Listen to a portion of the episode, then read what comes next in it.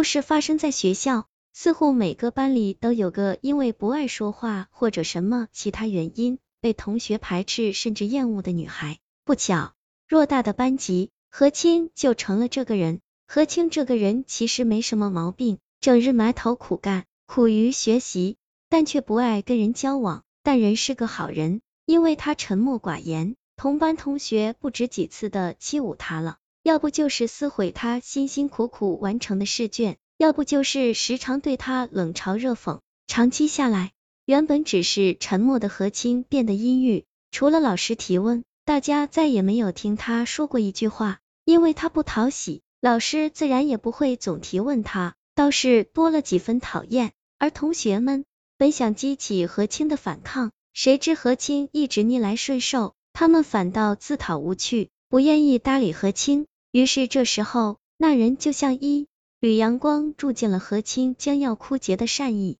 来者孙承欢，交换生。孙承欢阳光向上，又天生自来熟，很快和班里的同学打成一片，甚至连何清也感觉到了他的善意。他不由自主的向孙承欢靠近，只不过总以失败告终。因为承欢，你别搭理他，你刚来我们班不知道，他就是个闷葫芦。我小时候和他一个班，他还偷过我东西呢。小学同窗孙月月一脸讥讽的看着何清，何清一愣，看向孙承欢的脸色，不由自主就想解释，不是这样的。同学们的哄笑声却盖下了他的低声狡辩，倒是孙承欢静静的看着他，等他说完，何清鼓起勇气，孙孙月月，你那支笔我解释过很多次了。你的笔在放学后掉到地上，教室里没有人了，我害怕同学们误拿，才捡起来放进自己的书包。可我下午给你的时候，你就说是我偷了你的笔。全部同学哄笑嘲弄的看着孙月月，想不到我们的孙月月明理不分啊！本来是对孙月月善意的调笑，孙月月却当了真，气得脸通红，撂下狠话：何清，你给我等着！跑开了。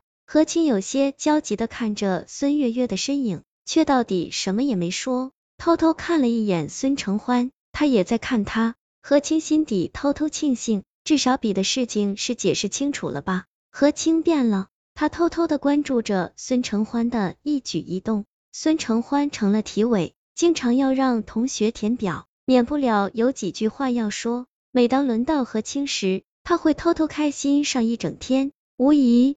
何清喜欢上了孙承欢，他攒出自己的零花钱，在体育课上偷偷买水。每当下体育课后，孙承欢身边总围着几个男生。孙承欢，这是哪个美女给你买的水啊？怎么不给我们买？该不会是孙月月吧？她可是一直喜欢你。何清总是趴在最后一排的桌子上装睡偷听。孙承欢开玩笑，如果这个女生站出来。我说不定就成了她男朋友了，每次都是这样。何清想站又不敢站，只有一颗蠢蠢欲动的心。上课了，孙承欢发作业，路过何清时，轻声道：“我知道是你。”何清心跳猛地加速，慌忙抬头看向孙承欢，却看不清他的表情。女厕所和男厕所只隔着一面墙。承欢，我刚刚看到何清往你桌肚放水了。这么久来往你桌肚放水的人，一定就是他。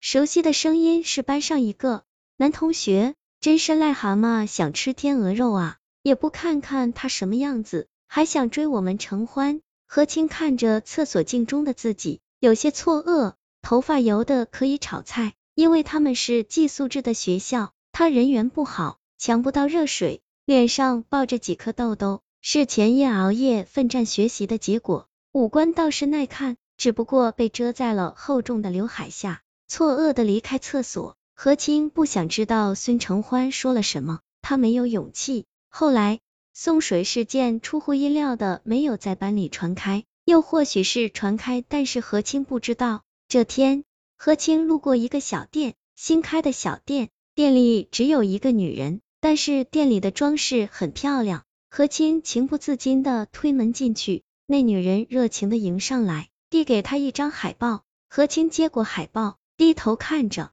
海报上是这家店的简介。这是一家很奇异的店，可以使学生外貌发生变化，提升人的气质。但是达成人的目标后，却需要收取一点点东西作为报酬。这些东西是善心、心动吗？那女人看着他，精致的面貌似乎有蛊惑人心从的作用。何清下意识的摇摇头，那有需要记得来鬼店找我。那女人面色亲切招呼道：“离开，回家，躺在床上冥思入睡。”孙承欢走了，他本就是交换生，交换期满了，自然离开。同学们都很不舍，可是何清的学校也沿袭了其他学院的风俗。采取学号随机抽选，做永久交换生，但毕业证还是属于本校，相当于正规的走读，只不过不被上面允许。偌大的校园，和清静成了这万分之一的